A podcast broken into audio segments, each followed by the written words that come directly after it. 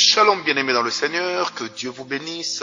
Bon matin, bon matin, bienvenue dans cette tranche matinale intitulée Bénédiction matinale avec Francis Ngawala. Je vous propose encore une portion de la parole de Dieu, Genèse 8, verset 20 à 22. Genèse 8, verset 20 à 22. Noé bâtit un hôtel à l'Éternel. Il prit de toutes les bêtes pures et de tous les oiseaux purs, et il offrit des holocaustes sur l'autel.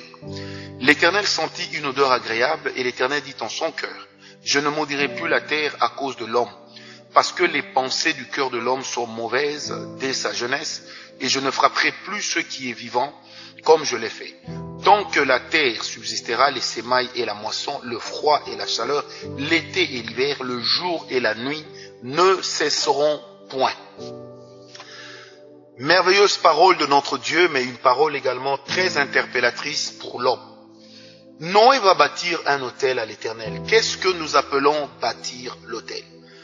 Bâtir l'hôtel en des mots très simples veut dire présenter à Dieu un sacrifice. Bâtir l'hôtel veut dire sacrifier pour Dieu. Bâtir l'hôtel veut également dire déposer l'offrande sur la plateforme sur laquelle la divinité va la créer. Aujourd'hui, bien sûr, nous ne présentons plus à Dieu des animaux ensanglantés, nous ne représentons plus à Dieu des animaux qu'on a tués, qu'on a égorgés, qu'on sort. Non. Mais la plateforme sur laquelle nous présentons à Dieu nos offrandes, c'est d'abord notre cœur. Parce qu'une offrande qui est présentée à Dieu, un sacrifice qui est présenté à Dieu, sans que le cœur n'y soit mêlé, bien aimé, c'est de la farce. On ne peut pas offrir à Dieu une chose qui ne revêt d'aucune valeur à nos propres yeux.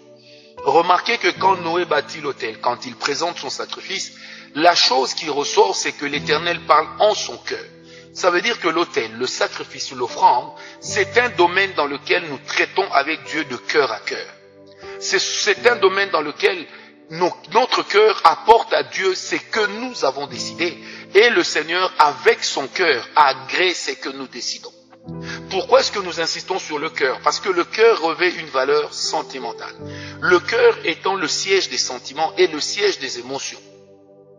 Le cœur, c'est la source de la vie de l'homme. Et on peut considérer que le cœur, par le cœur, donc le Seigneur, jusque dans son fort intérieur, est content et d'accord avec nous lorsque c'est que nous lui apportons, nous le faisons de tout notre cœur.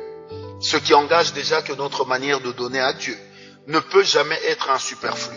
Parce que partout on parle du superflu, le superflu dit que nous avons gardé l'essentiel pour nous. Le superflu veut simplement dire que le plus important est pour nous, mais c'est ce qui déborde que l'on donne. Or, personne ne bâtit sur ce qui déborde. On ne bâtit tous que sur ce qui est essentiel, que sur ce qui est important. Alors Noé va bâtir donc cet hôtel à l'éternel, Noé va présenter à l'éternel son holocauste. Mais d'où donc il tire-t-il cet holocauste?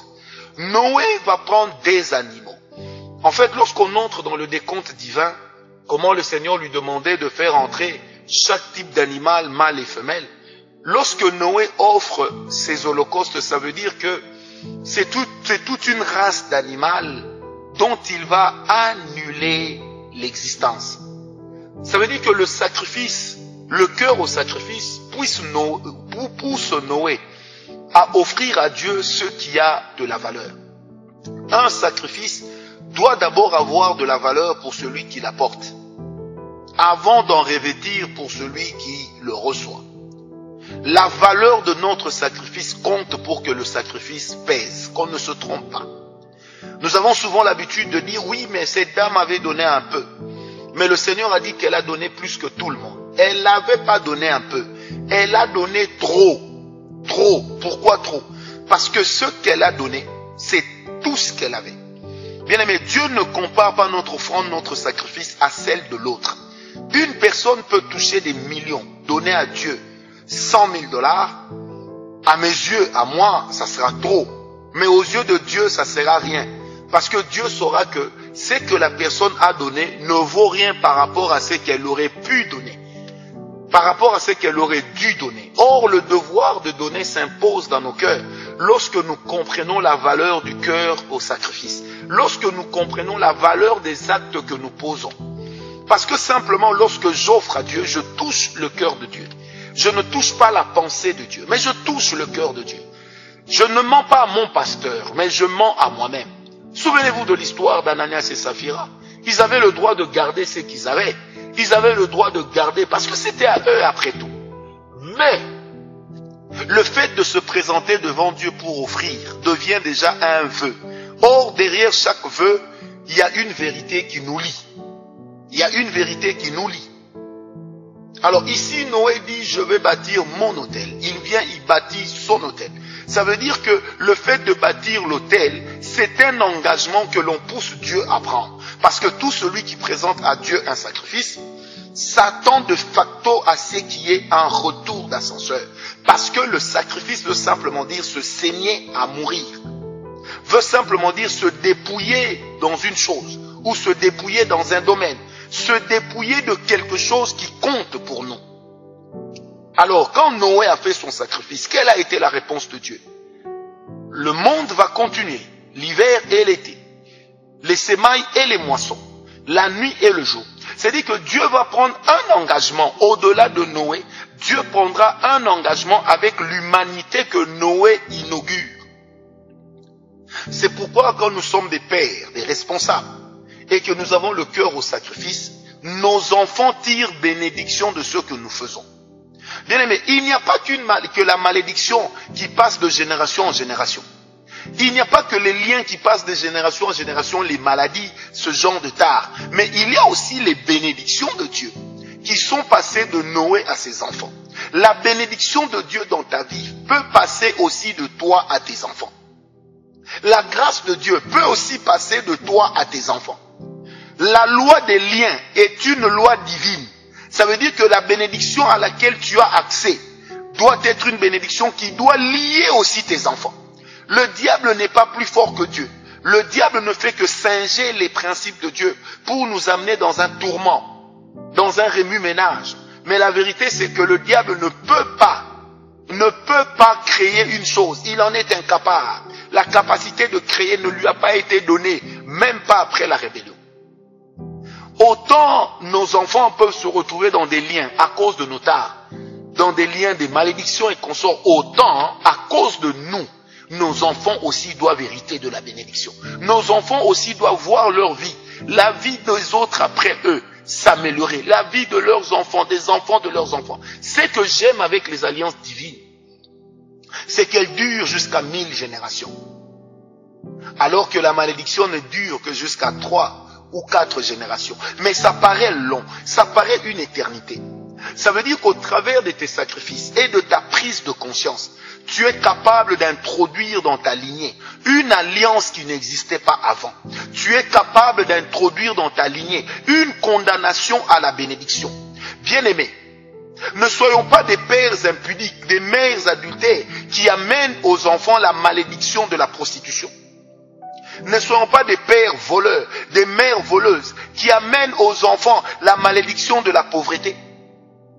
Ne soyons pas des pères malades, des mères malades qui transmettent aux enfants les gènes de la maladie. Il est possible de transmettre à nos enfants les gènes de la bénédiction. Il est possible de transmettre à nos enfants les gènes dans une succession de grâce. Cela est possible. Si nous, nous avons pris la sale habitude de toujours condamner nos parents pour ce que nous sommes, attention, il ne faut pas que demain nos enfants nous condamnent pour le mal qui leur arrivera. Il faut donc que nous puissions poser des actes qui feront que demain, nos enfants pourront dire non. Papa a travaillé pour que je sois quelqu'un. Maman a travaillé. Or, nos enfants ne vivront pas seulement du fruit de notre travail.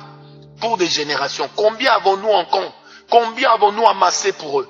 Mais nos enfants peuvent vivre de la bénédiction lorsque celle-ci est une matière spirituelle que nous avons en nous et que nous leur transmettons. C'est pourquoi l'apôtre Paul dit, que nous sommes bénis de toutes sortes de bénédictions dans les lieux célestes en Christ. Mais or, nous ici sur terre, nous ne vivons pas au ciel.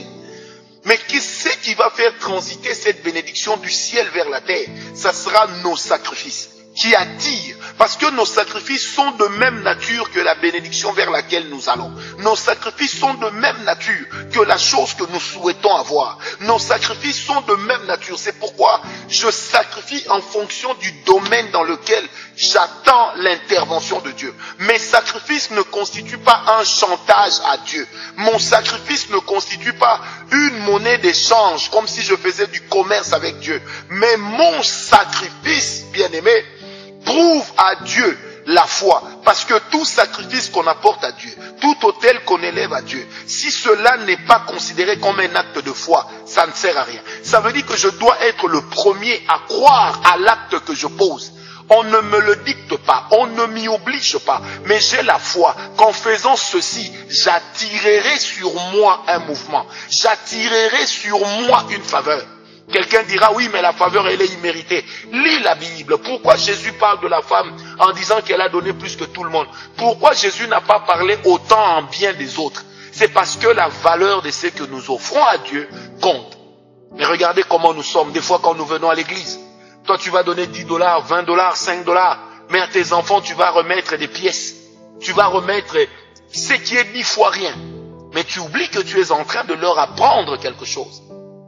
Quoi? C'est que Dieu ne mérite, ton Dieu ne mérite que ton superflu. Ton Dieu ne mérite que ce qui déborde. Ton Dieu ne mérite pas ce qui est important.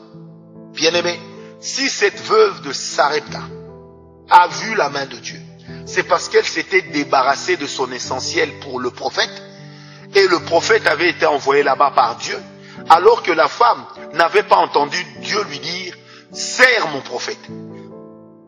Mais elle a dit au prophète, j'ai un peu, nous mangerons, nous mourrons. Le prophète dit, oui, que moi je mange d'abord. Ouh là là. Imaginons qu'aujourd'hui Élie revienne dans l'église, aujourd'hui sous cette forme, et que nous soyons comme la veuve de Sarepta. On dira, c'est un escroc, c'est un, c'est un, c'est un. Bien aimé, vous savez, le sacrifice, c'est le langage des personnes qui vont de l'avant. Les hôtels, c'est le langage des gens qui réussissent. On peut donner à cela n'importe quel nom, mais la réalité reste les mêmes c'est que la réalité est que les hôtels, les sacrifices attirent toujours un mouvement spirituel. Le sacrifice attire. Quand Jésus se sacrifiait sur la montagne, même la nature, le ciel s'est assombri. Ça veut dire que quelque part, même la nature observe la valeur de nos sacrifices. Alors que Dieu nous bénisse. Faisons comme Noé. On ne peut pas être père d'une génération des bénis lorsqu'on veut imiter des maudits. Que Dieu nous bénisse, que la grâce de Dieu marche avec nous. N'oublie pas, Dieu attend que toi, tu purifies ta descendance. Dieu attend que toi, tu ouvres les portes de la bénédiction à ta descendance. Après tout, le Dieu auquel nous offrons, il est fidèle. Il ne gardera pas la dette de quelqu'un. Paix et grâce. Paix et grâce. Paix et grâce. Paix et grâce.